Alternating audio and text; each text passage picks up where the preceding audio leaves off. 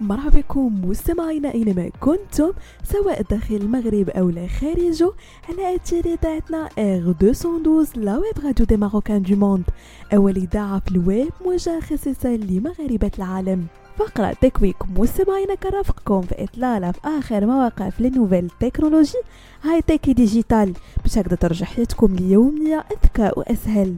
وبداية مستمعين مع شركة سامسونج العالمية الكورية واللي أعلنات على المساعد الذكي الجديد Galaxy AI واللي غيستافد منه مستخدمي هواتفها الجديدة Galaxy S24 وكشفت سامسونج عن مزايا المساعد الذكي Galaxy AI ومن بينها ميزة Live Translate للترجمة الفورية للمكالمات الهاتفية سواء في صورة ترجمة نصية مكتوبة أو ترجمة صوتية مسموعة.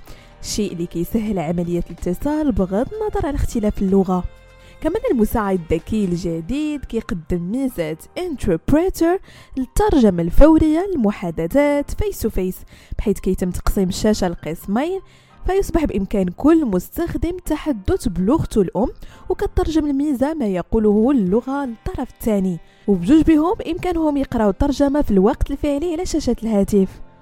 ثالث ميزة هي تلخيص التسجيلات الصوتية أو ما يعرف بال voice message داخل تطبيق Voice Recorder تعتمد هذه الميزة على استخدام الذكاء الاصطناعي اللي كيحول التسجيلات المسموعة لنصوص مكتوبة. ومن ثم كيلخصها وكيترجمها شريطة أنها تكون أقل من ثلاثة سوايع.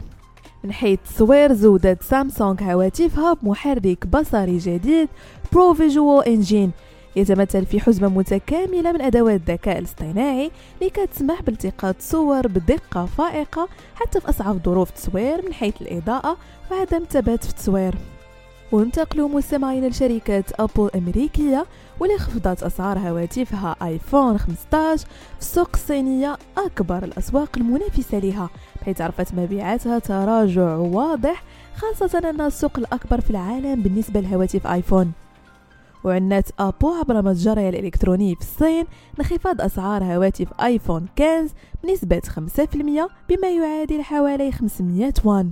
كما شهدت مبيعات هواتف آيفون 15 تراجع كبير خلال الأسبوع الأول من إطلاقها في الصين العام الماضي بنسبة 30% مقارنة بمبيعات الفترة نفسها ب 2022 عند طرح هواتف آيفون 14 ونختم مستمعينا فقرة Tech Week بخدمة Beeper Mini. واللي واجه عدد من مستخدمي أجهزة Mac الحاسوبية مشكلة مع حساباتهم على خدمة Apple للتراسل الفوري iMessage بعد استخدامهم هذه الخدمة كتتيح التراسل الفوري مع الهواتف العاملة بنظام أندرويد. قدم عدد من المستخدمين شكاوى مفادها أن الشركة الأمريكية حجبت حساباتهم على iMessage لكنهم استعادوها بمجرد تواصلهم مع الدعم الفني للشركة. وبعد تقديم أرقام تسلسل خاصة بالحواسيب شيء يثبت أنهم مستخدمين حقيقيين وأن حساباتهم ماشي مزيفة. بهذا مستمعينا كنكون وصلنا لنهاية فقرة Tech Week نضرب لكم موعد la semaine prochaine هادشي كامل على إذاعتكم. R212 la radio des marocains du monde